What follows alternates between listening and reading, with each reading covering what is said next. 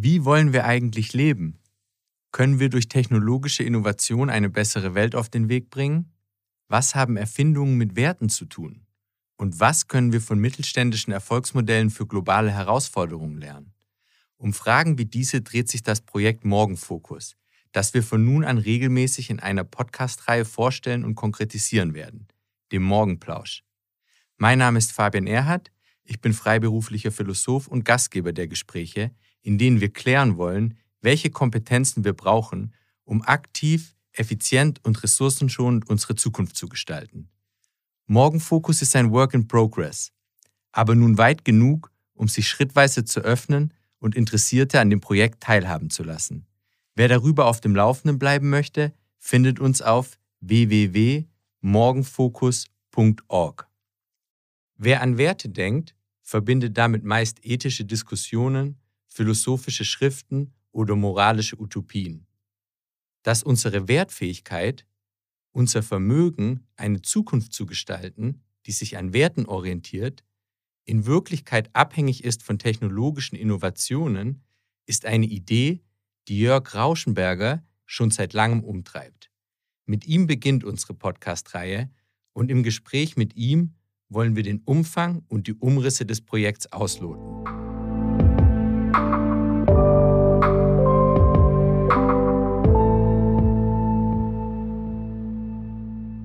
Lieber Jörg, zu Beginn würde ich dich gerne fragen, welche konkreten Erfahrungen, welche konkreten Einsichten haben dich eigentlich zu dem Projekt geführt?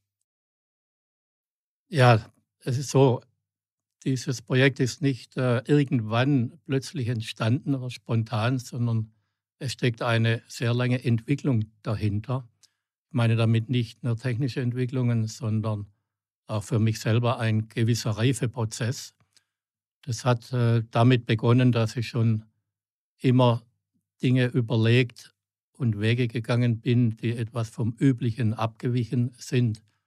Schon während meines Studiums habe ich ja, Maschinenbau studiert, beispielsweise in einen englischen Roadster einen deutschen BMW-Motor eingebaut und mich tierisch darüber gefreut, wenn die Tankwarte, die es damals noch gab, äh, immer bass erstaunt waren, wenn sie die Motorhaube geöffnet haben. In meinem späteren unternehmerischen Leben äh, bin ich auch da immer wieder völlig neue Wege gegangen, habe Entwicklungen betrieben, von Grund auf neu gedacht, nicht irgendwelche vorhandenen Dinge irgendwo verbessert. Das hat sich so immer weiter fortgesetzt bis hin zu einer sehr großen Entwicklung in den 90er Jahren, als ich in meinem damaligen Thüringer Betrieb eine völlig neue Fertigung aufgebaut haben, alles mit Laser geschweißt. Damals war ich wirklich einer der Pioniere der Laseranwendung, noch deutlich weiter, ohne Übertreibung, als die Autoindustrie damals. Also mich hat sehr lange immer die Herausforderung getrieben, was Neues zu machen. In den früheren Jahren eigentlich immer technisch getrieben. Mich hat weniger der Erfolg, der finanzielle Erfolg interessiert. Der kam dann meistens mehr oder weniger von alleine, sondern einfach die Begeisterung, neue Techniken und Technologien einzusetzen. Im Laufe der Zeit kam dann natürlich äh, immer mehr Gedanken, die du anfangs äh, schon angeschnitten hast, dazu, dass Technik alleine nicht ausreicht. Die Technik ist die Grundlage für viele Verbesserungen, die wir weltweit brauchen, können wir auch jeden Tag in der Zeitung lesen. Aber ich bin überzeugt, mit der Technik alleine werden wir es nicht schaffen, sondern wir müssen auch die wieder dahin kommen, dass Werte nicht in, in, äh, äh, in, in den Prospekten festgelegt sind, sondern gelebt werden im Unternehmertum und natürlich auch darüber hinaus.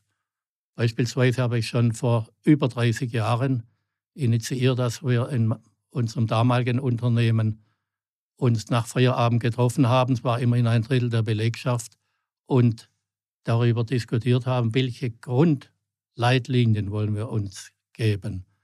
Das waren dann quasi unsere zehn Gebote. Der ganze Prozess hat ein Vierteljahr lang gedauert. Und ich habe gesagt, jeder, der sich dazu bekennt, soll unterschreiben. Und wir haben das aufgehängt an prominenter Stelle, wo jeder vorbeigeht ging. So, das hat damals schon mit äh, begonnen und dann hat sich das, wie gesagt, weiterentwickelt.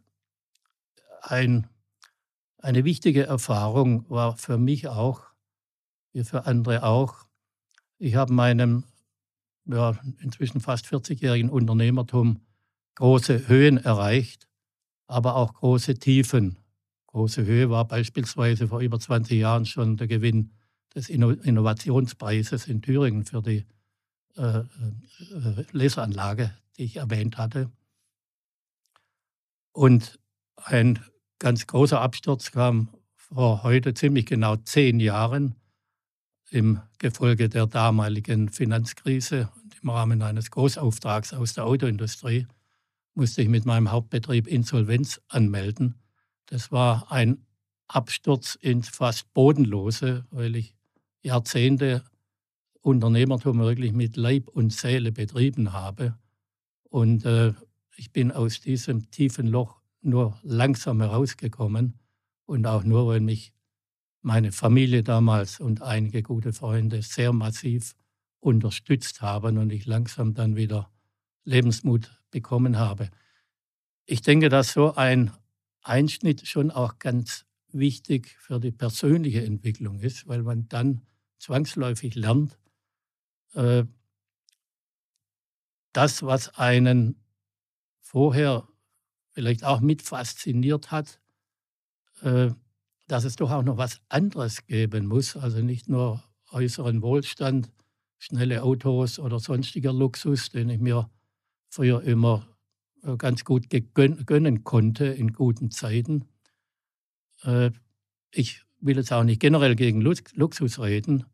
Ich habe auch heute noch ganz gerne Dinge, die jetzt nicht ganz alltäglich sind, aber man lernt sie einzuordnen in ihrer Gewichtung und äh, diese,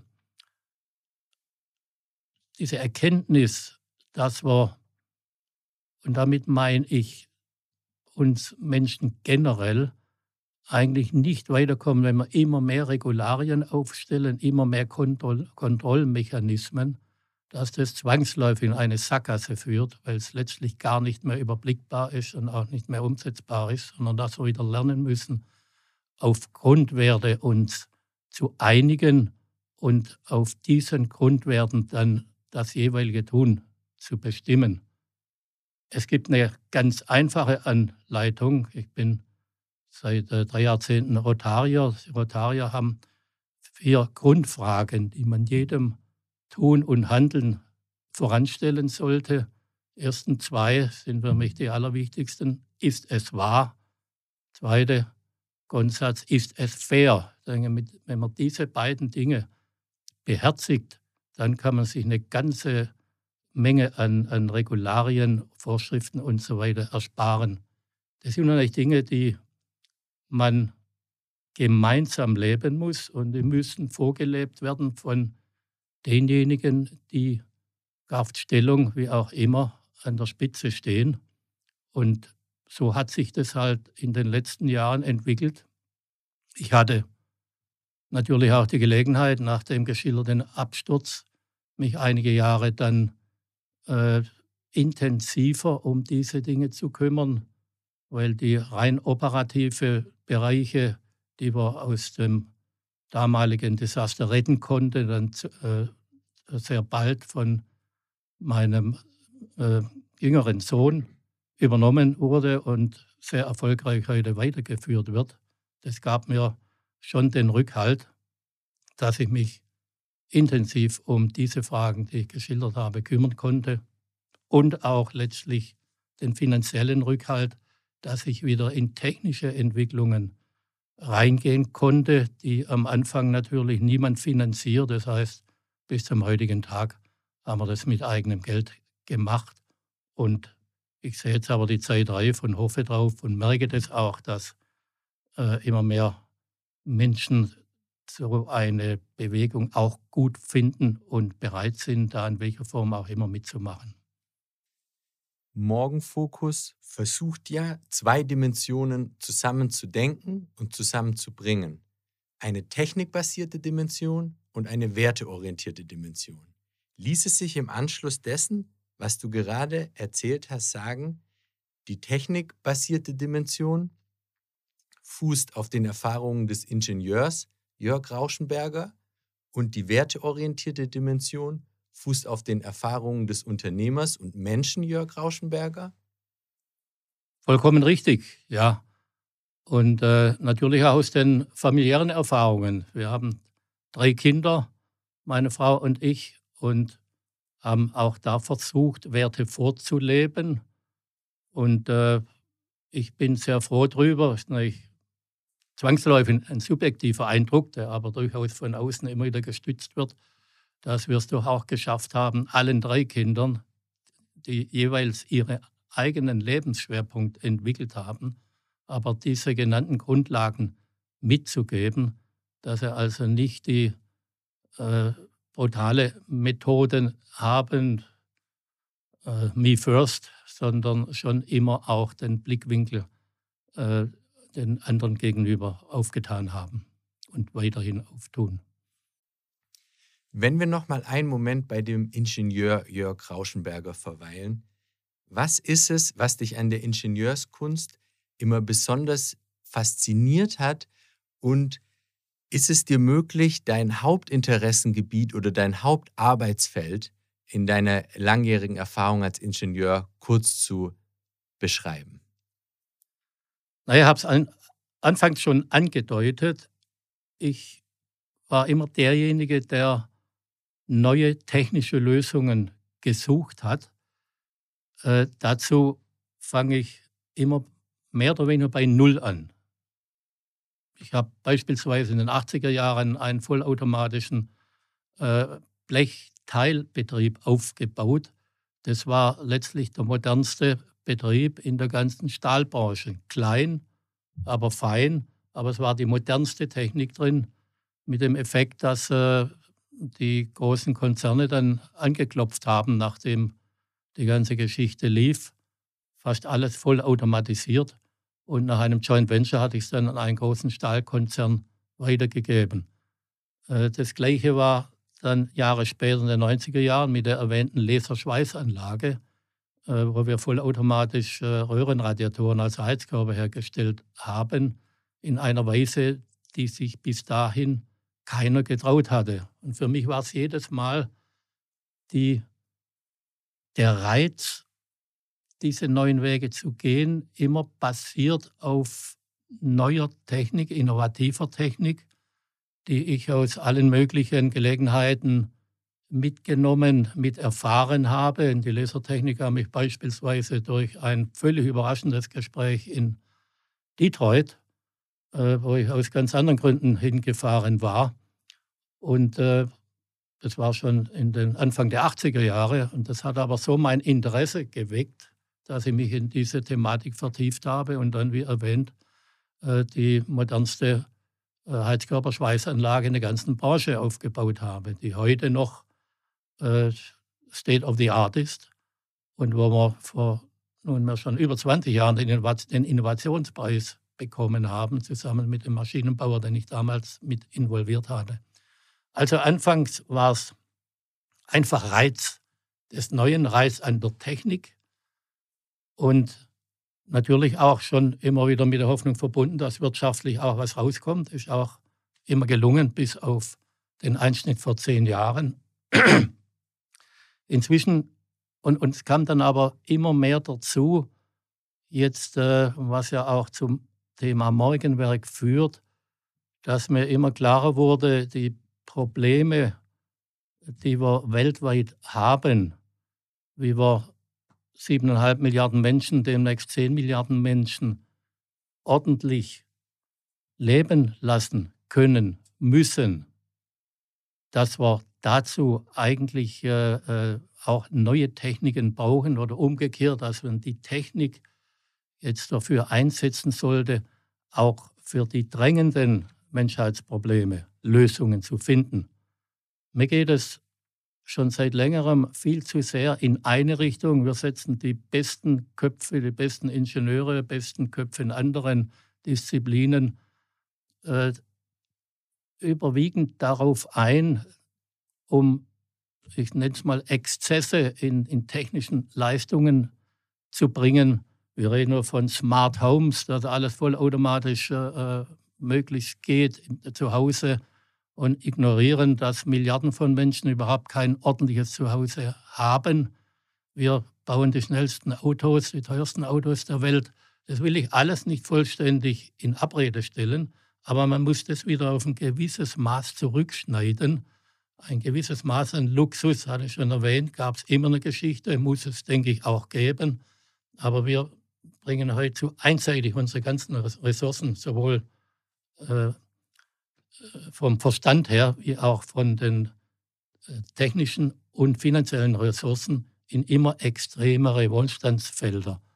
Und ich bin der Meinung, das ist eigentlich das, was ich intensiv weiterführen möchte, dass wir einige, eine ganze Menge der besten Köpfe und auch Ressourcen dafür einsetzen sollten, Lösungen für die Menschen zu finden, die halt in Entwicklungsländern oder Armutsländern noch nicht mal darüber den Kopf haben.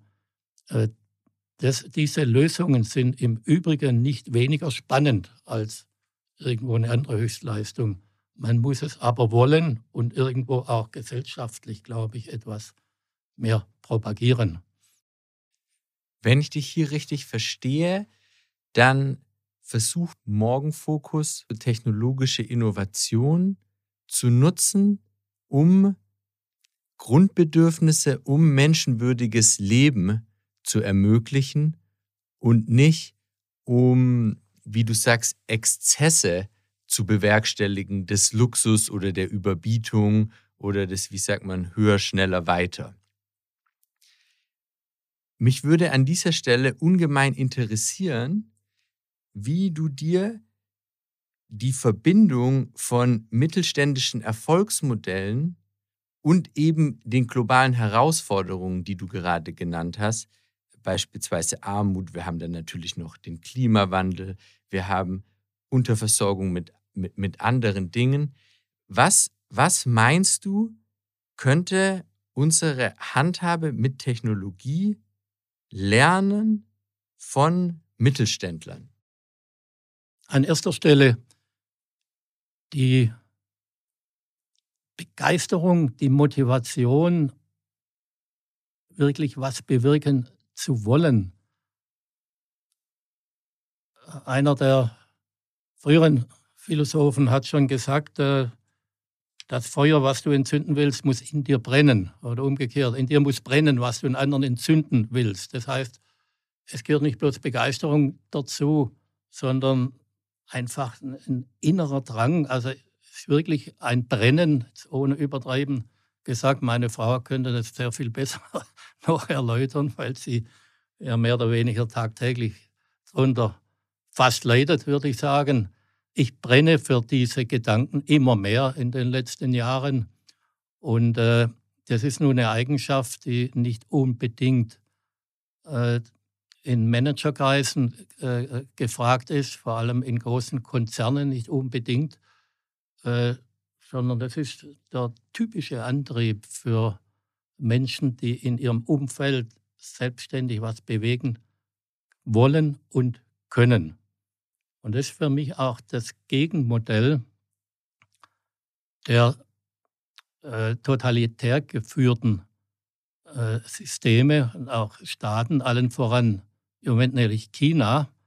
Man muss jetzt einfach äh, mal ehrlicherweise anerkennen, ohne werden zu wollen, aber das System, was die Chinesen innerhalb weniger Jahrzehnte aufgebaut hat und sie immer weiter an die weltweite Spitze bringt, ist in vielen Dingen entspricht es nicht unseren Vorstellungen, aber die Effektivität, die aus einem solch straff geführten, organisierten Riesenvolk entsteht, der haben wir im Moment wenig bis nichts mehr entgegenzusetzen, weil wir auf unserer Seite zum einen äh, Großkonzerne haben, die ähnlich strukturiert sind, aber doch nicht so straff geführt werden können und auch nicht sollen.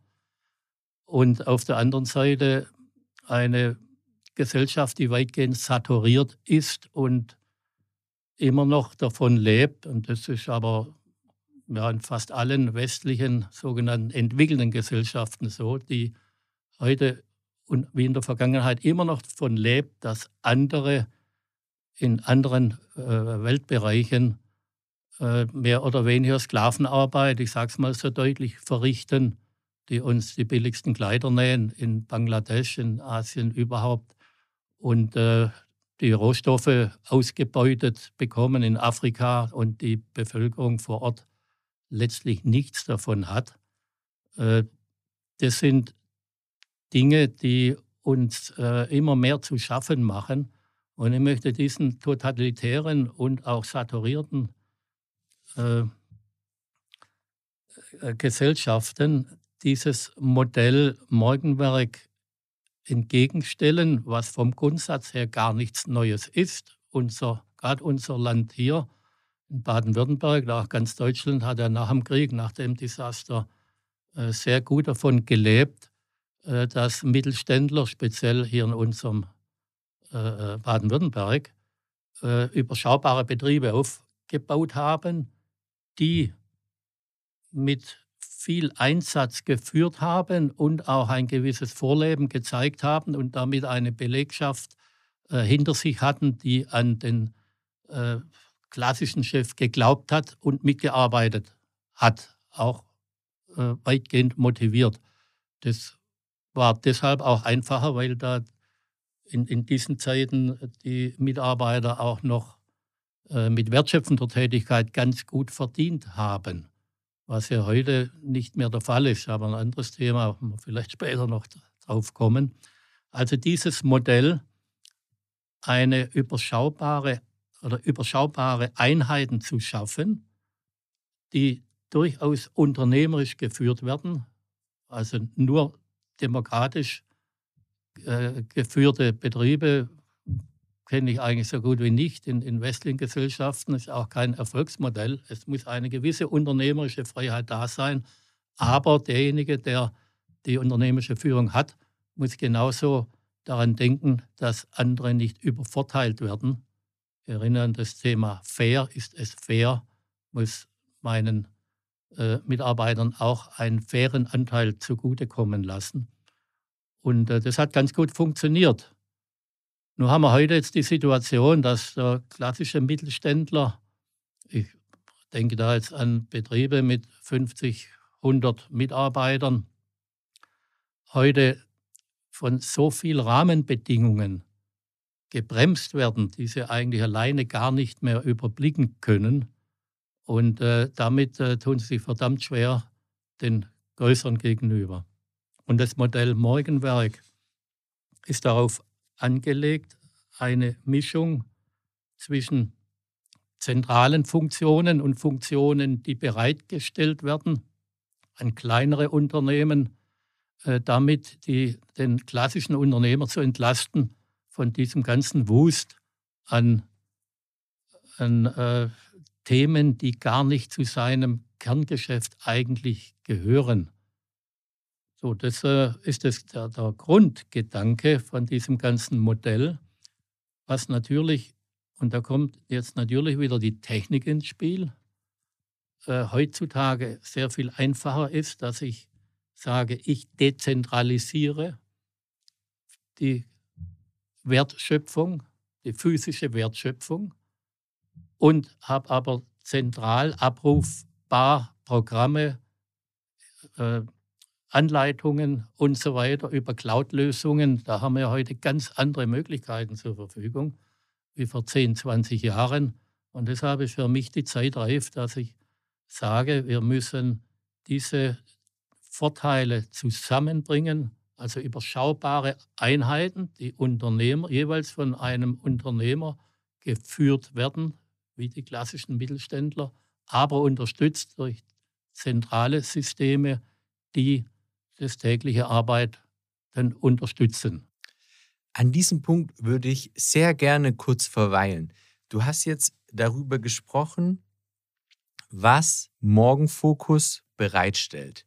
Da würde ich noch mal ganz ausdrücklich nachfragen wollen. Was stellt Morgenfokus für wen bereit? Das besteht im Wesentlichen aus drei Grundakteuren. Das eine sind die Entwickler, die sich Produkte, Verfahren ausdenken. Irgendjemand muss es auch produzieren, das ist die zweite Hauptgruppe, äh, weil ein Entwickler relativ selten auch ein guter Produzent ist und umgekehrt. Deshalb sollte sich jeder auf seine Kernfähigkeiten hier konzentrieren können, wobei die beiden natürlich immer eng zusammenarbeiten sollten. In einer Produktentwicklung muss ich auch immer gleich fertigungstechnische Gesichtspunkte mit einfügen und umgekehrt. So entstehen gemeinsam wirklich neue äh, Produkte. Und der dritte, und das ist vielleicht etwas neuer, was jetzt aber auch immer mehr kommt im Umfeld, wir haben noch einen sogenannten Provider eingebaut in zwei Ausrichtungen. Also ein Provider, der die anderen Akteure versorgt, zum einen mit Diensten.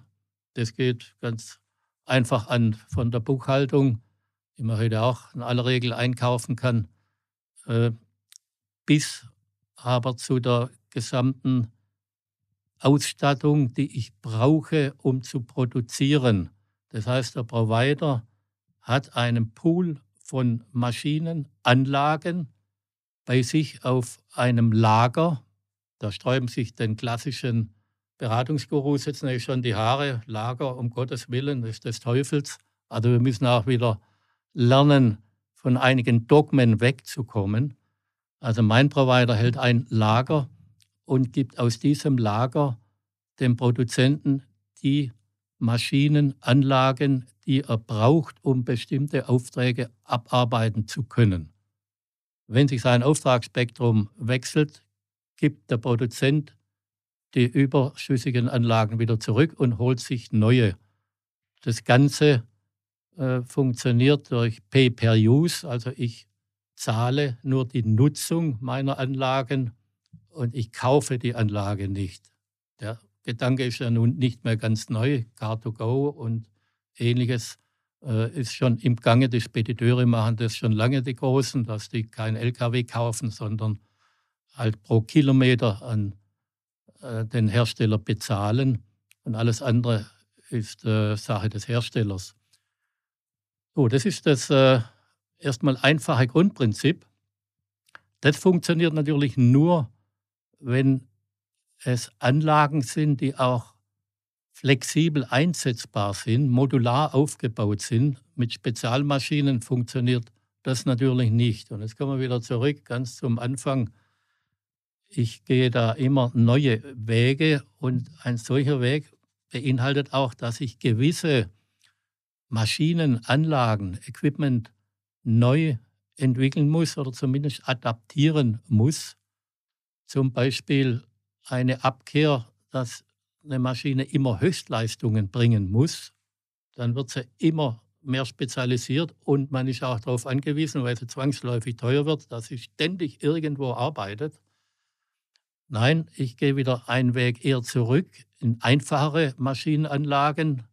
Einfach bitte nicht mit primitiv verwechseln die aber auch durch ihre Einfachheit dann wieder sehr viel günstiger hergestellt werden können, wo es eben nicht stört, wenn die dann mal ein paar Stunden nicht arbeiten, nur dann, wenn sie gebraucht werden oder ein paar Tage oder Wochen irgendwo auf Lager liegen. Also da gehört sehr viel technisches Know-how und auch technische Entwicklung mit dazu, die letztlich in die Richtung Industrie 4.0 münden soll, äh, wo man einfach eine hohe Flexibilität erreichen kann auch mit einfacheren und kleineren Einheiten. Und damit, also typisch, um etwas konkreter, anschaulicher zu schildern, ein Roboter ist eigentlich äh, äh, typisch universell einsetzbar. Äh, was der letztlich aus irgendeiner Kiste nimmt und irgendwo reinlegt, ist ihm relativ egal. Das heißt, ich kann, wenn ich ihn an dem Platz nicht mehr brauche, kann ich ihn genauso an einen anderen Platz stellen oder wieder zurückgeben.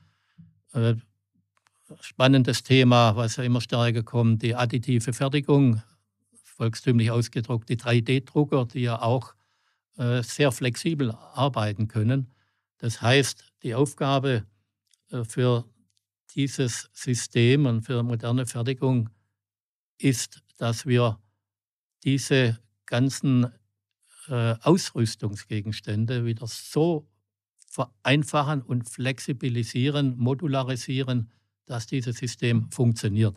Das hat dann den Vorteil, dass äh, der Produzent sich nicht jetzt irgendwo mühsam Geld beschaffen muss, um Dinge zu kaufen und dann auch diese Dinge bis zum Exzess, diese Equipments ausnutzen muss, möglichst Tag und Nacht am Laufen halten muss und natürlich dann auch in Zukunft wieder aufpassen muss, dass er nur Aufträge annimmt, die auch zu seiner Ausstattung passen. Das führt nämlich zu teilweise fatalen Konsequenzen, am besten ablesbar im Moment an den Problemen unserer Autoindustrie. Nicht? Warum hat die deutsche Industrie so lange sich gesträubt, in, in, in andere Entwicklungen, Elektroantrieb beispielsweise rein zu investieren? Deshalb, weil sie eine riesen Investitionen in die konventionelle Technik hatten. So, und zwangsläufig kommen jetzt halt andere, die äh, diese Vorbelastungen nicht haben und mit ganz neuen Ideen dann etablierten vor sich her treiben. So, alle diese Nachteile will ich durch dieses System vermeiden, durch das Einführen äh, dieser Provider. Um diesen Punkt für unsere Zuhörerinnen und Zuhörer noch einmal zusammenzufassen, dachte ich mir gerade, da du Carsharing oder Car2Go ins Spiel gebracht hast, um in diesem Bild zu bleiben, ließe sich sagen, im Zentrum steht so etwas wie Maschinensharing, Wissenssharing, Produktionsmittelsharing im Dienste lokaler und flexibler Produktion. Das hast du sehr schön zusammengefasst äh, nach meiner langen Rede, aber das ist in der Tat genau der Kern von der technischen Seite her. Jetzt kam kurz die Automobilindustrie zur Rede. Ähm, die Rolle der Automobilindustrie. Welchen Beitrag leistet denn die Automobilindustrie? Wird da Know-how transferiert oder hat man es mit einer Inspirationsbeziehung zu tun oder? Überhaupt nicht. Also gute Frage im Übrigen. Äh, Im Gegenteil, ich plädiere schon seit vielen Jahren, mehr als zehn Jahre dafür, dieses immense Know-how, was wir in der Autoindustrie angesammelt haben. Da haben wir nun mal Spitzentechnologien in fast allen Bereichen, speziell auch bei uns noch in Deutschland. Äh, dieses Know-how auch anzuwenden und zu transferieren auf andere Bereiche. Ein Stichwort Gebäudebau, Gebäudeerstellung. Ich habe mich schon vor über zehn Jahren auch mit äh, Professoren aus Fraunhofer darüber diskutiert, wie kann man es angehen, dass wir diesen Transfer steuern, auch in der Politik. Ich habe im Wirtschaftsministerium vor über zehn Jahren einem Abteilungsleiter eine kurze Präsentation gezeigt, weil er dort schon absehbar war, die Automobilindustrie läuft ja irgendwann einmal zwangsläufig gegen die Wand. Also wenn jeder nur noch in seinem Auto sitzt und, und, und steht, dann kann das nicht die Zukunft sein. Aber die Technologie ist unheimlich wertvoll, hat uns an die Spitze gebracht. Also lass uns doch versuchen, diese Grundtechnologien beispielsweise in, in, in äh, Gebäudetechnik einzubringen. Hausbau, Gebäudebau, wo wir ja heute zwar auch einige technische Fortschritte haben, aber im Vergleich zur Industrie eigentlich uns noch im, im Mittelalter befinden. Äh, das ist aber immer auf taube Ohren gestoßen, weil äh, die Autoindustrie geblüht hat und äh, vielleicht mein Ansatz für die meisten Ohren auch etwas zu weit voraus war. Aber die Folgen haben wir ja heute. Die Gebäude sind heute immens teuer, weil wir immer noch mit vielen alten Techniken bauen und natürlich auch mit Ansprüchen, die man nicht immer rechtfertigen könnte oder sollte. Mein Credo war schon damals, lass uns wieder einfache Gebäudeformen entwickeln und damit und, und eine solche Technik einsetzen, die nicht eine Massenfertigung darstellen muss, sondern eine individualisierte Einzelfertigung, aber zu den Kosten im Wesentlichen der Massenfertigung. Das ist ja das, was hinter der Idee Industrie 4.0 steht, in den letzten Jahren jetzt Verbreitung gefunden hat. Und auch das ist etwas, wo ich sage, die heutige Technik bietet uns da ganz andere Möglichkeiten. Nicht? Früher musste man, wenn man günstig produzieren wollte, in riesen Masseneinrichtungen äh, äh, einfach zentral zusammenfassen. Mit heutigen technischen Möglichkeiten kann ich auch dezentral äh, Dinge äh, erstellen und bauen, ohne dass die Kosten dann immens hochgehen. So, also die Autoindustrie als, um auf deine Frage zusammenfassend zu antworten, als Quelle für den technischen Fortschritt nutzen, aber in ganz anderen Bereichen. Die Mobilität der heutigen Art interessiert mich offen gesagt überhaupt nicht, nicht mehr, muss ich sagen. Äh, erstens gibt es da wirklich genügend, die sich damit intensiv befassen. Ich möchte nur die Technik absorbieren und übertragen. Das habe ich an mehreren Stellen schon gemacht. Und das eröffnet ganz neue Möglichkeiten. Du hast vorhin die interessante Formulierung benutzt, von Dogmen wegkommen, als das Lager zur Sprache kam. Da wollte ich nochmal nachhaken, gibt es da noch andere berühmte Dogmen, von denen du den Eindruck hast, dass die einer fortschrittlichen, werteorientierten Anwendung von Technologie entgegenstehen? Naja, das geht aber in die ähnliche Richtung. Also jede Maschine, die heute in Deutschland entwickelt wird, die meistens, die meistens die Weltspitze erreicht in der Performance, in der Schnelligkeit, im, in der Ausbringung, in der Qualität, überall die Spitze erreicht, aber leider halt auch äh, mit den Kosten damit die Spitze erreicht. Und wir müssen schon feststellen, dass gerade in den Ländern mit, in, in den Entwicklungsländern natürlich sich diese Spitzentechnologie äh, die, meisten Firmen nicht leisten können oder wollen. Ich denke an Länder wie, wie Indien, früher auch in, in China, die einfach dann günstigere Lösungen suchen.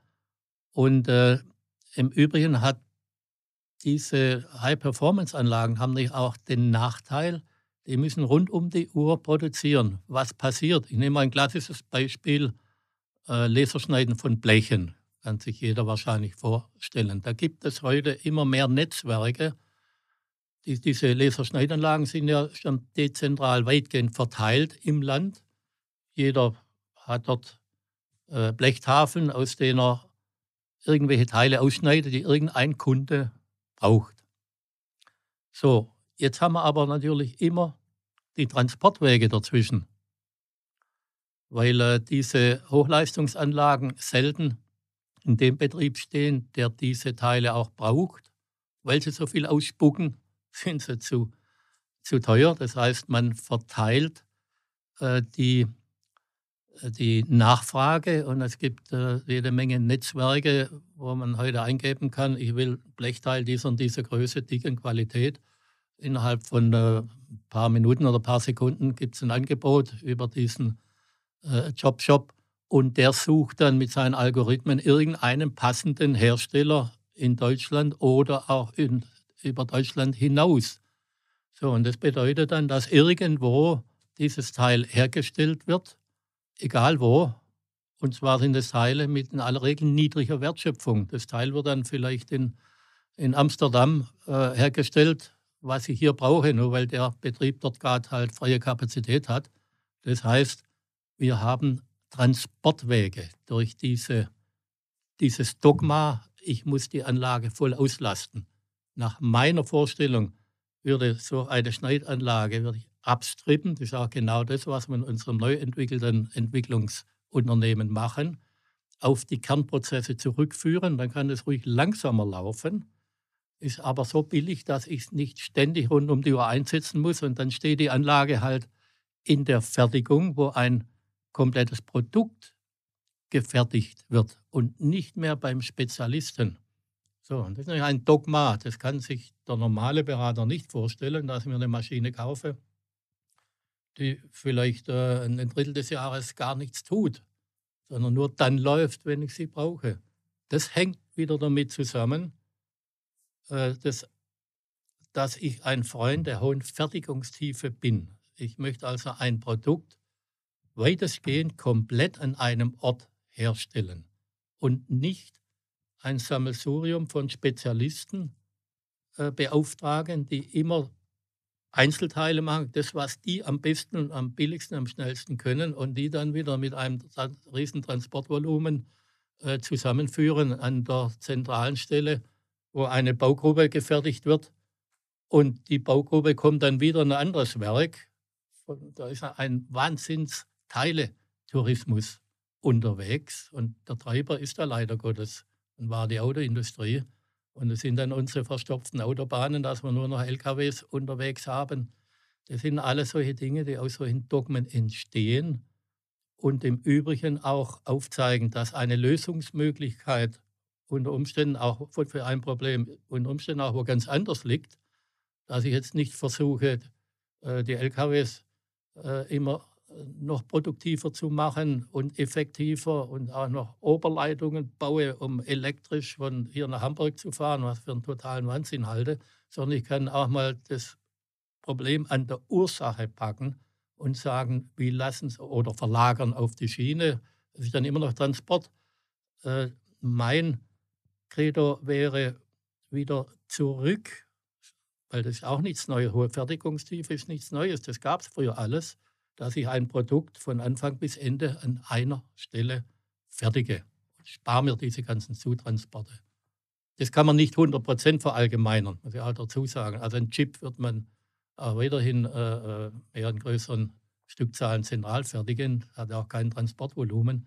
Aber speziell bei transportintensiven Teilen müssen wir da wieder zurück, weg mit den alten Dogmen und wieder zurück. In vielen Fällen ist nur ein Zurückgehen auf frühere Mechanismen, die heute, betont es immer wieder, mit gleicher Effektivität möglich sind, äh, ohne dass ich diese Massenfertigung und den wahnsinnigen Transport global, weltweit äh, damit äh, produziere, sondern das zurückdämmen.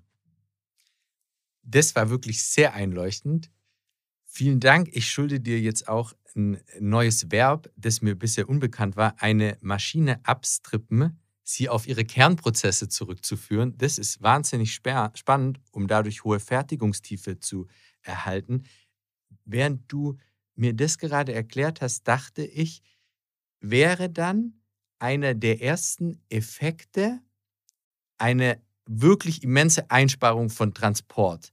Transportkosten, Transport, Emissionen. Ähm, und wäre dann der Wert der, Nachhaltig der Nachhaltigkeit ganz eng verbunden mit dieser höheren Fertigungstiefe eigentlich. Absolut. Und äh, das hat ja einen zweiten riesigen Vorteil, wenn ich Anlagen wieder vereinfache und halt als Linie dann zusammenstelle, auch an vielen dezentralen Stellen. Wobei ich nochmal einhaken möchte, ich rede nicht von primitiven Anlagen. Also einer meiner Lieblingssätze stand von Saint-Exupéry. Die Technik geht immer vom Primitiven über das Komplizierte zum Einfachen. Ja, super. Das habe ich immer wieder festgestellt in meinen eigenen Entwicklungen und gilt aber eigentlich auch für Projekte außerhalb der Technik immer vom Primitiven übers Komplexe zum Einfachen. Und das, die einfache Lösung ist die schwierigste in aller Regel. Nicht, dass ich trotzdem ein gutes, ordentliches Ergebnis kriege. Und deshalb will ich nochmal dafür plädieren, es ist absolut nicht langweilig für einen äh, äh, Ingenieur oder sonstigen Fachmann, eine einfache Lösung zu suchen. Im Gegenteil, es ist eigentlich die Königsdisziplin. Und warum sollten wir die nicht forcieren in unserem Land, wo wir ja eine ganze Reihe von Spitzeningenieuren, Instituten, Universitäten, wir haben ja alles um uns herum, wo man daraus schöpfen kann, um solche neue Wege zu gehen. So, aber jetzt zurück zum dezentralen äh, Produktion mit hoher Fertigungstiefe. Die hat einmal den riesen Vorteil, den du genannt hast. Transportvolumen geht drastisch zurück, zwar weltweit. Und zweitens den unschätzbaren Vorteil, dass sich die Menschen vor Ort auch beschäftigen kann, und zwar mit den Produkten, mit den Gütern, die sie auch dort brauchen. Das heißt, einer meiner Leitlinien ist ganz einfach, äh, Werte, Produkte dort schaffen, wo sie benötigt werden. Auch das hat wieder positive Konsequenzen. A, haben die Leute was Vernünftiges zu tun. Das kann man auch in allen Fertigungsstufen umsetzen. Und B, äh, haben, haben die Menschen dann nicht das Bedürfnis oder die Notwendigkeit, in andere Länder reinzuströmen. Wenn wir mal das Beispiel Afrika nehmen, anderthalb Milliarden Menschen, die, die meisten ja am Existenzminimum heute leben. Wir haben das vor Ort auch schon äh, angeguckt. Indien zum Teil ähnlich. Wenn wir denen nicht helfen, vor Ort vernünftige Produktionen aufzubauen, dann können wir tun, was wir wollen. Wir werden den Zustrom an Flüchtlingen nicht aufrechterhalten können. Allein in Afrika kommen in den nächsten 20, 25 Jahren eine Milliarde zusätzliche Menschen in das Alter, wo sie äh, ein Dach über den Kopf brauchen, eine Betätigung, Beschäftigung brauchen, was zu essen brauchen. So, und wenn wir die nicht vor Ort unterstützen oder helfen, dass die vor Ort sich äh, Dinge aufbauen können, die drei, mindestens die drei Grundbedürfnisse Wohnen, Arbeiten und Ernähren. Auch für Ernähren hat Morgenwerk äh, ziemlich weitgehende Vorstellungen, aber das würde den heutigen Rahmen sicherlich sprengen.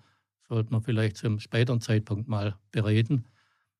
Aber wir müssen alles dafür tun, dass wir unsere Techniken so adaptieren, dass wir die auch in Afrika einsetzen können, in ab, wieder abgestrippter Form. Da brauche ich keine automatisierten äh, äh, äh Verbindungs-, Verknüpfungsanlagen.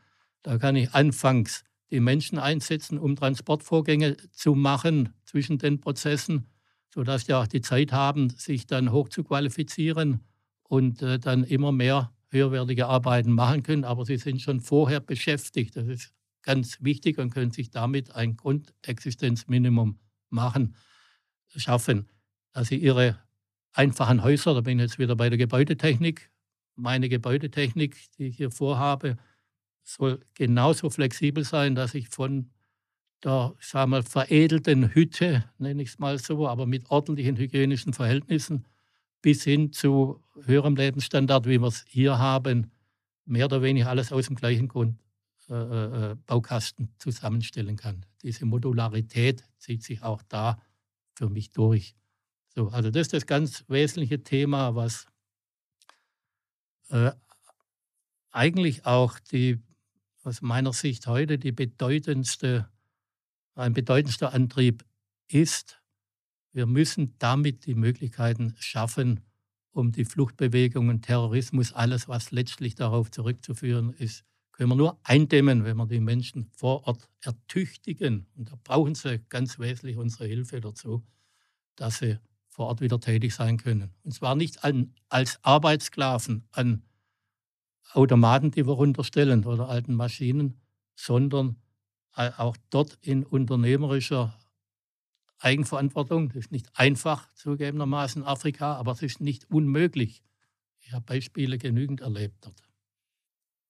Um diesen Zusammenhang nochmal zu rekapitulieren, es geht darum, Regionen, lokale Regionen zu befreien aus der performancemäßigen Konkurrenz mit dem Weltmarkt sozusagen, um, um vor Ort eine Produktion zu ermöglichen, die eben nicht sich messen muss mit irgendwelchen Performance-Höchstleistungen, die anderswo auf der Welt stattfinden. Äh, ja, äh, man muss auch, ich will plädiere jetzt nicht dafür, für die Abschaffung des kompletten Welthandels des, oder nein, Globalisierung, nein. aber starten sollten die Menschen vor Ort wirklich im Wesentlichen mit der Befriedigung ihrer eigenen Grundbedürfnisse. Weil was haben wir denn in Afrika? Inzwischen werden die Tomaten äh, nicht mehr in Afrika angepflanzt, sondern die werden in, Spanien angepflanzt mit afrikanischen Hilfskräften, die äh, dort, äh, weiß Gott, wie viele Tonnen Tomaten mit subventioniert durch die EU im Übrigen produzieren und die werden nach Afrika runtergeliefert. Und der einheimische Bauer äh, kann keine Tomaten mehr liefern, weil, sie, weil er zu, zu teuer ist, obwohl er so gut wie keinen Lohn kriegt. Das kann man ausweiten. Das Gleiche ist bei Geflügel. Man hat die ganzen Strukturen eher kaputt gemacht in, in diesen Niedriglohnländern, Entwicklungsländern. Und das Gegenteil müssen wir machen. Da gehört natürlich auch dazu, dass wir hier vielleicht dann doch auf den einen oder anderen Luxus verzichten hierzulande und dann halt sagen, ich verzichte halt dann auf ein T-Shirt für zwei Euro oder eine Tomate um was weiß ich wie viel Cent und bin bereit, äh, umgekehrt auch ein bisschen mehr zu bezahlen, äh, dass die Märkte wieder einigermaßen in sich stabil bleiben. Ich sage es jetzt mal ein bisschen salopp, der Weltmarkt ist ja auch überschwemmt mit Zeug, das wir nicht brauchen. Das kommt dazu, ja. Und das, wenn ich dich jetzt richtig verstehe, ist auch eine Konsequenz von Maschinen, die die ganze Zeit laufen müssen, wahrscheinlich. Auch das. Und, ja. und weil halt in Asien die Arbeitskosten ja, gegen Null gehen bisher. Die Standards, wie bekannt, äh, bei weitem nicht sind wie bei uns hier. Also ich vergleiche es nochmals, auch wenn das den einen oder anderen vielleicht schockieren wird, mit der Sklavenarbeit in, in, in äh, vergangenen Jahrhunderten, wo man einfach die Arbeitskosten so reduziert hat, dass sie keine Rolle mehr gespielt haben. Und heute ist es noch extremer. Einerseits keine Arbeitskosten und andererseits äh, Hochleistungsmaschinen, die äh, beides zusammen dann ein solches Niveau erreichen, das äh, mit normaler Fertigung eigentlich nicht mehr gegenzuhalten ist. Und das ist eine Fehlentwicklung, weil die ganzen Nachteile nicht eingepreist werden. Transportkosten, gesellschaftliche Verwerfungen und so weiter. Das ist auch eines der Dogmen, ich sage, da müssen wir ein bisschen umdenken. Mir ist aber eins ist mal wichtig, ich möchte jetzt nicht, ich bin voll mit dir einig, dass du sagst, wir haben einen Haufen Zeugs, was wir eigentlich nicht wirklich brauchen. Ich möchte jetzt aber nicht in die ideologische Verzichtecke gestellt werden. Ich habe auch eingangs betont, auch Luxus lehne ich nicht ab, aber es muss alles wieder irgendwo in eine vernünftige Balance kommen. Auch das Thema möchte ich noch kurz anschneiden. Jetzt haben wir ja doch sehr viel über Technik und, und Strategien geredet. Ein, eine wesentliche Dezentralisierung sehe ich auch A in den Einkommensverhältnissen und B in den finanziellen Werten. Auch das sind ja letztlich Werte. Äh, wir haben ja heute den Zustand, dass Geld eigentlich nur noch ein virtuelles Medium ist und mit Geld virtuell mehr Geld gemacht wird. Und diejenigen, die diese ganzen Prozesse steuern und lenken, machen immense Vermögen ohne irgendwelche Wertschöpfung. Auch da müssen wir wieder zurückdrehen können, dass die eigentlich wertschöpfenden Bereiche äh, nicht immer weiter geschmälert werden dürfen. Da können wir anfangen beim Facharbeiter, der heute nicht mehr das Standing hat in der Breite. Ich rede jetzt nicht von den Automobilfirmen, wie vor 20, 30 Jahren im Verhältnis und ein normaler Facharbeiter sehr gut leben. Äh, heute tut er sich zunehmend schwer. Der Mittelstand äh, bricht komplett weg. Das äh, sind alles ungute Verhältnisse, die letztlich aus unserem Finanzsystem resultieren. Und äh, man kann es zusammenfassen mit den Dingen Spekulation. Und das ist mir ein ganz wesentlicher Punkt im Thema, im Projekt Morgenberg, dass ich auch die Finanzwerte dezentralisieren möchte und zwar dort entstehen lassen, wo auch Werte geschöpft werden. Deshalb wird der Provider, den ich vorher erwähnt habe, also da, wo die Werte eigentlich dann liegen zukünftig, der die ganzen maschinellen Ausstattungen vorhält und verleiht, da liegen ja die eigentlichen Werte. Da möchte ich nach Möglichkeit keine äh, Finanz großen Finanzinstitute drin haben oder Risikokapitalgeber, sondern Da möchte ich versuchen, das in Form einer Genossenschaft zu, für, zu äh, etablieren. Die Vorbereitungen laufen für die Gründung einer Genossenschaft, wo Anteile herausgegeben werden an jeden, vorzugsweise natürlich dann nachher an die Akteure im Netzwerk, sodass jeder was davon hat, wenn diese Werte auch steigen beim Provider, dass auch diejenigen, die mitgeholfen haben, diese Werte zu erzeugen, auch am Zuwachs äh, Erfolg haben. Also auch da ein ziemliches Umdenken. Damit erkennt man es wahrscheinlich die ganze Tragweite, was aber alles zunehmend aufeinander abgestimmt ist. Und diese spannende Aufgabe, die treibt mich einfach vorwärts. In deinem letzten Beispiel kam jetzt nochmal ganz deutlich die Struktur zutage, wie eng technologische Innovation, Perspektivänderung in der Wirtschaftsweise und Werte letztlich miteinander verzahnt sind. Und ich würde jetzt gerne noch einmal, auch wenn wir uns dem ausführlicher ganz sicher noch wann anders widmen werden, einmal noch eingehen auf den Begriff der Werte oder des Werts. Also wir brauchen ja eine Vorstellung vom guten Leben.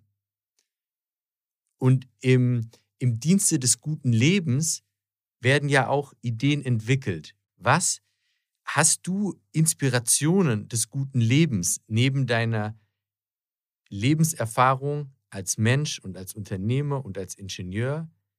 Gibt es etwas, was für dich Quelle ist der, der Inspiration, wie ein gutes Leben aussehen könnte? Naja, das geht logischerweise los mit einer gewissen Grundsicherheit. Nicht, dass ich nicht Angst haben muss, äh, wird mir das Dach über dem Kopf weggenommen oder habe ich nicht mehr genügend Geld, um, um, um Nahrung zu kaufen. Solche Dinge. Da bin ich nun trotz meines Desasters vor zehn Jahren in einer relativ glücklichen Situation. Aber das ist auch noch ein Punkt, gut, dass du den mit ansprichst, auch das Thema Grundsicherung. Allerdings nicht in der jetzt immer breiter diskutierten Weise einer monetären Versorgung. Ich glaube, dass das nicht sehr hilfreich sein wird und sich irgendwann verwässert, sondern mehr in der Richtung, das hängt nun natürlich wieder mit einer Entwicklung Gebäudetechnik zusammen, ich davon ausgehe, dass man mit der neuen Technik Gebäude und Wohnungen so günstig herstellen kann, dass ich einen gewissen Grundstock äh, kostenlos zur Verfügung stellen kann, den Menschen, die drin wohnen. Ähnliches für Grundnahrungsmittel, äh, weil die nach meiner Vorstellung in Zukunft auch anders, sehr viel anders hergestellt werden.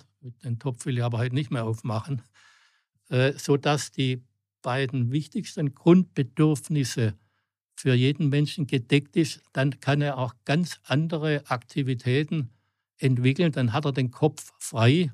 Ich kann meine Ideen auch nicht frei sprießen lassen. Alles, was ich jetzt hier versucht habe, kurz zu schildern, äh, wäre natürlich nicht entstanden, wenn ich mich Tag und Nacht äh, greifen müsste. Wie kann ich denn den morgigen Tag überstehen? Nicht? Also das ist eine der Grundlagen, dass wir den Menschen die Sorge vor Existenzgefährdung nehmen müssen. Und dann werden ganz viele äh, äh Menschen, die müssen nicht alle Unternehmer werden, aber die werden auch auf ihrer jeweiligen Position den Kopf freikriegen und können da viel mehr Motivation und hoffentlich auch Begeisterung für vieles entwickeln, was sie sonst nicht können. Ließe sich da zugespitzt sagen, indem Morgenfokus neu zu denken versucht, wie wir überleben, gibt Morgenfokus auch gleichzeitig eine neue Perspektive frei darauf, was das gute Leben sein könnte? Äh, das äh, wird daraus sicherlich entstehen in Diskussionen. Deshalb sind ja auch äh, ganz verschiedene Bereiche mit eingebunden und ich habe mich in ganz verschiedenen Bereichen auch mit verschiedenen Menschen immer wieder ausgetauscht. Ich habe zum Beispiel in der größten Flüchtlingskrise 2015 eine kleine Sprachschule eingerichtet, wo ich ganz intensiv drei Jahre lang Kontakt mit Flüchtlingen aus allen Herren Ländern gehabt habe. Und da hat sich mir auch einiges am Horizont, im Horizont geöffnet. Und ich stelle mir schon vor, diesen interdisziplinären Austausch weiter fördern, überhaupt mal in größerer Breite anstoßen, fördern und daraus wieder Ideen generieren, um äh, die, die, das äh, Projekt zu schärfen, zu erweitern oder zu korrigieren. Das wird nichts sein, was ohne Korrektur immer läuft. Man muss sich da hereintasten, mutig hereintasten und immer wieder auf neue Situationen einstellen, wie im Unternehmen eben auch. Und da gehören eben viele Menschen dazu. Ich habe viel mit Wissenschaftlern diskutiert. Äh, ich habe in deiner Person mit der Philosophie durchaus äh, Kontakte. Ich habe einen guten Freund, der im, aus dem, im Gerichtswesen ein, eine sehr ho hohe Position hatte, derzeit der Präsident von Weltethos, der Weltethos Stiftung ist in, in Tübingen. Das heißt, ich nehme da ganz viele aus Gesprächen, ganz viele Gedanken mit auf und kämpfe auch selber mit mir immer im Zuge einer guten Dialektik, wo ich mir auch überlege, ist das jetzt zu gut gedacht, was ich hier vorhabe, wenn ich jetzt auf der anderen Seite die Natur sehe, die ich ja immer als Vorbild nehme. In der Natur gilt halt in vielen Bereichen die, die Macht des Stärkeren, muss man, glaube ich, ganz objektiv anerkennen. Dann kommt man schon ins Grübeln. Äh, wo liegt denn jetzt der richtige Weg? Irgendwo dazwischen oder mehr auf der Seite oder mehr auf der anderen Seite? In Ordnung. Dann zum Abschluss für heute, Jörg, was steht an? Welche Schritte sind gerade am Laufen? Woran sitzt du gerade, wenn du morgens aufstehst oder in dein Konstruktionsbüro gehst? Was, was liegt jetzt an als nächstes? Gut, wir haben jetzt im Frühjahr gestartet mit der realistischen Umsetzung, indem ich ein neues Entwicklungsunternehmen zu meinem Bestehenden gegründet habe mit einem sehr erfahrenen Partner, wo wir das Thema Industrie 4.0, gerade diese neue Fertigung, die ich ja mehrfach erwähnt habe die für mich die Basis ist für die ganzen Ideen, äh, jetzt äh, durchgehen und schauen, wo können wir diese Maschineneinrichtungen bekommen am Markt, die in dieses System passen, wo wir sie nicht bekommen oder nicht in der Weise bekommen, wie wir es gerne hätten, entwickeln wir sie selber. Also ganz konkret entwickeln wir derzeit äh, gerade autonome kleine Fahrzeuge, die die einzelnen Bearbeitungsstätten miteinander verbinden. Die gibt es am Markt, aber wie ich ja vorher erwähnt habe, natürlich High Performance, hoher Preis, 20, 30, 50.000 Euro. Unser Ziel ist, dass wir solche äh, äh Fahrzeuge für unter 1000 Euro herstellen und damit dann nicht einige Hochleistungsdinger rumfahren lassen, sondern ganze Schwärme von einfachen äh, äh, an, äh, Transporteinrichtungen. Da ist wieder Naturvorbild. Ameisenhaufen stehe ich immer fasziniert davor. Ja. Da kann man viel draus lernen. So, das zum Beispiel. Äh, dann, das andere Beispiel habe ich schon erwähnt. Der nächste Schritt wird jetzt sein, die Gründung eines, einer Genossenschaft.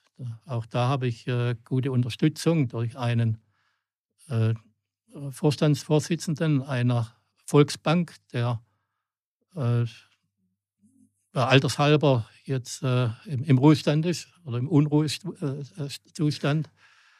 Auch eine spannende Geschichte. Und äh, das Weitere, das verraten wir, glaube ich, nächstes Mal.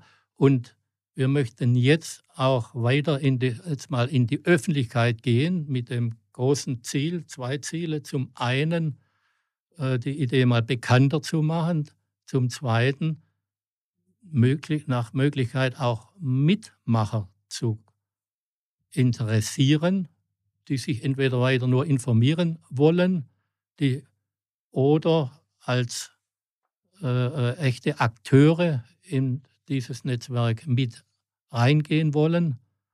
Und nicht zuletzt wird natürlich auch Geld gebraucht für die weiteren Entwicklungen. Bisher haben wir alles aus eigenen Mitteln finanziert, aber der Rahmen wird jetzt nicht größer. Das heißt, wir wollen in der Öffentlichkeit dann auch Geldmittel einwerben, aber auch da ich schon erwähnt, äh, möglichst nicht die klassischen Risikokapitalgeber, aus verschiedenen Gründen nicht, sondern äh, Menschen, die, die diese Ideen, die dahinter stehen, gut finden und bereit sind zu sagen, da gebe ich mal ein paar Euro rein in Form eines Anteils, beispielsweise an der Genossenschaft, oder als irgendwelche Spende, Kleinspende, wie auch immer. Da werden wir Modelle vorstellen im Lauf des Jahres. Informationen hierzu finden Sie auf www.morgenfokus.org. Da ähm, wird, werden weitere, weiter, weiteres Wissen, das das Projekt betrifft, bereitgestellt. Möglichkeiten der Teilnahme oder Partizipation werden sich dort sammeln. Für heute bleibt mir nichts weiteres, als mich für Ihre Aufmerksamkeit zu bedanken. Das Stichwort ist Ertasten. Ich hoffe, Sie hatten Freude daran und wir haben Ihre Neugier geweckt und wir freuen uns jetzt schon darauf, Sie in Bälde zum nächsten Morgenplausch begrüßen zu dürfen. Vielen Dank. Vielen Dank auch von mir an die geneigten Zuhörer und natürlich an dich für deine Gesprächsführung. Vielen Dank.